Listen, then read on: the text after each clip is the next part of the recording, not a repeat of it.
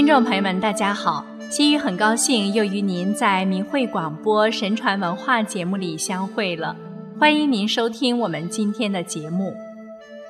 清代史玉涵在其编撰的《德育古鉴》中收录了一个明朝罗真在《静义说》中讲述的真实故事。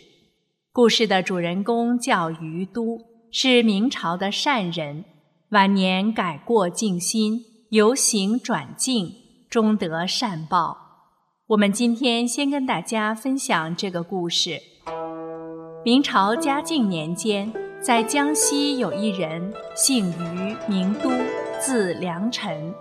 读私塾时，与十多个人创办了一个叫文昌社的社团，发誓要做惜字放生、戒除杀生、摒弃邪淫、不犯口过的善行，且行之有年。但是七次相试，都名落孙山。余都妻子生有五男四女，四子早夭，仅留一男。其子甚为聪慧，左足底有双痣，夫妇俩视其为珍宝，极为喜爱。但六岁时在李中玩耍时走失，从此杳无踪迹。四女三夭，仅存其一。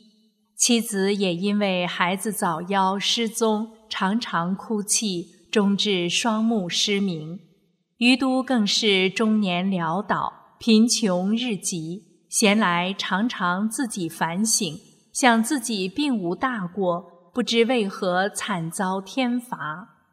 四十岁后，每年腊月将终、新年将到之际，总要书写书文焚烧，祈祷灶神能够上传其情。如是七年之久，无任何应验。四十七岁那一年的除夕之夜，家徒四壁，自与亡妻小女相对而坐。忽然听到门外有叩门之声，余都手拿蜡烛起身开门。门外有一位头戴方巾、衣着皂衣、头发半苍的老人，进门作揖问安后。老人就坐，自称姓张，从远方而来。听说于都家举家愁叹，特来拜访安慰。于都见此人衣着说话异于常人，招待礼节极为恭敬。彼此言语之间，于都说起自己平生读书行善，但是至今却功名不就，子女夭散。衣食不济之事，并给来者背诵了自己历年写给灶神希冀上达的书文。姓张的老人说：“我知道君家的事已经很久了，君意识中恶念太重，专门追求虚名。所谓书文，也是满纸抱怨，亵渎玉帝，恐怕受到的惩罚还不止这些呢。”余都吃惊不小，回复老人道：“我听说冥冥之中善恶毕露，丝毫不爽。我与同舍的祝生发誓要做善事，并且谨慎奉行，怎么可以说是专务虚名呢？”张姓老人说：“那就听我一一道来。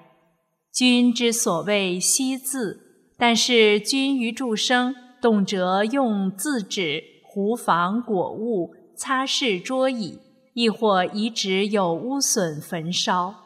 君之所谓放生，也是表面文章，但家中刨除不绝虾蟹。至于口过，更是无法计统。君之语言敏妙，善谤嘲讽，蛇风所及，怒触鬼神，不知反己。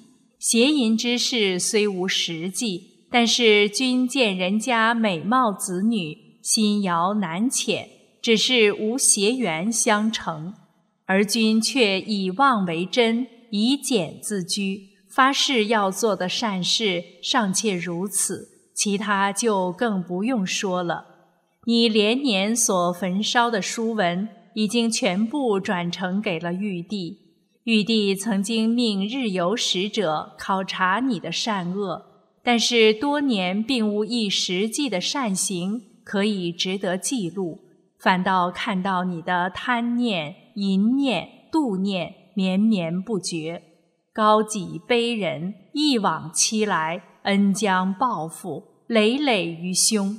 如此恶意，恐怕是逃祸不及，还祈求什么福报啊？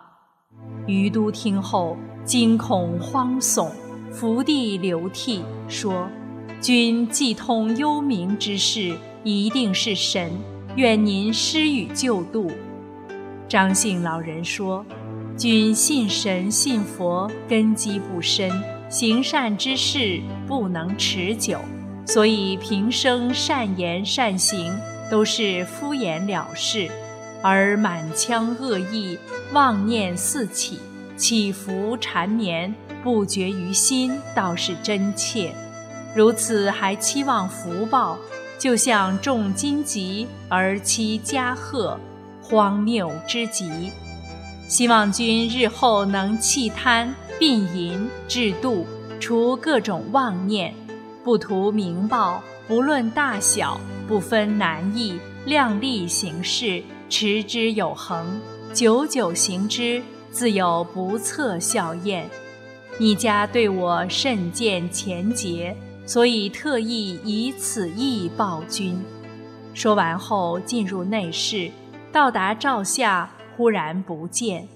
余都悟道，食才之老人既是司命之神，随后焚香叩谢。第二天大年初一。于都祈祷天地，誓改前非，力行善事，自号敬义道人，立志去除各种妄念，从此一言一行、一思一念，都如鬼神在旁，不敢欺肆。凡一切有利于人、有济于物之事，不分巨细，不论忙闲，不晓人之，不思利济。都躬身亲行，事成而止。常常用因果报应之说，逢人化导，敦勤谦忍，日奉月行。慢慢到了动则万善相随，静则一念不起的境界。这样过了三年，于都五十岁了，正好是明万历二年。朝廷首辅张居正准备给自己的儿子选择老师，众人交口举荐于都。获聘后，于都携妻妾女赶赴南京。张居正敬其品德，让其在国学授业。万历四年丙子，赴京应试登科，次年中进士。一日。于都拜访大内太监杨公，杨叫杨子五人出拜，其中一子年龄十六，于都对其面貌有相识之感，于是便问其籍贯。少年说：“我是江右人，小时误入粮船，从家中走失，现在依稀记得姓氏吕里。”于都惊讶之余。叫其脱去左足之鞋，脚底双痣还在。于都大声说：“原来是我的儿子啊！”太监杨公也极为惊愕。别时即送其子随于都回他在京城的住所。到家后，于都急奔入内告诉妻子，妻子抚子大动，血泪迸流。儿子也悲喜交加，喜极而泣，手捧母面，舌舔其目。其母既双眼复明，于都也是悲喜交集，不愿为官，上书请辞，回江陵故籍。张居正羡慕其品德道义，也厚赠于都，遂其所愿。于都归乡居住后，更加勉力为善。其儿子娶妻后，连生妻子都养育成人，继承了余家的耕读传统。余都更是书写了亲遇灶神、改过行善之事，训育子孙，享年八十有八而终。时人都说，一切都是余都躬行善事，天之回报的结果。接下来，我们再讲一个德育古鉴《千善录》中记载的另一个改过迁善、转祸为福的故事。春秋战国时期，宋国大夫蒋苑有十个儿子，一个驼背，一个跛脚，一个四肢萎缩，一个双足残疾，一个疯癫，一个愚痴，一个耳聋，一个瞎眼，一个哑巴，一个死在监狱中。公明子高见到这种情形，就问蒋院。大夫平时都做了些什么事，竟然招致如此奇祸？蒋院说：“我平生自存也没有干什么大坏事，只不过内心总是嫉妒别人，见到比我好的人就记恨他；若是有人奉承自己，心里就喜欢；听到别人做了善事，就怀疑不信；听到别人做了恶事，就深信不疑，看见别人得到好处，好像自己失去了什么似的；遇见别人有了损失，好像自己得到了好处一般。这便是我做人的态度。子高叹道：“大夫存有这样的心态，如此心术不正，恐怕不久就要招来灭门之灾了。恶报岂只是眼前这些呢？”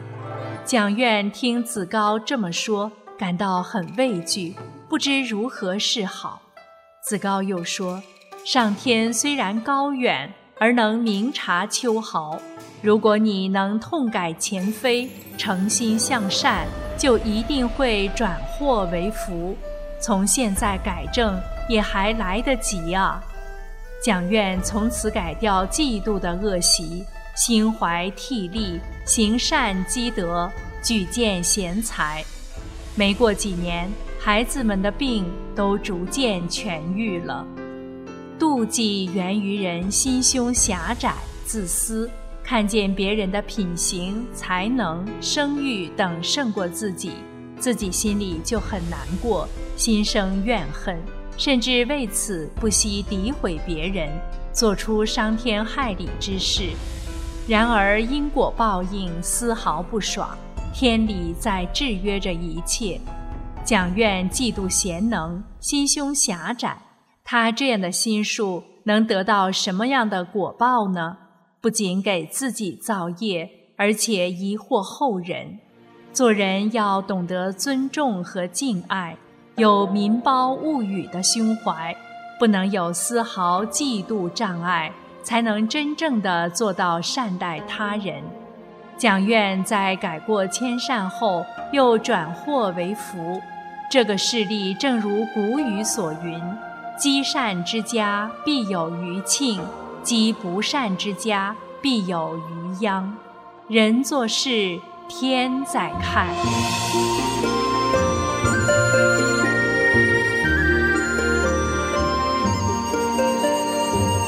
好了，听众朋友，今天的明慧广播神传文化节目就为您播送到这里，感谢您的收听，我们下期节目再见。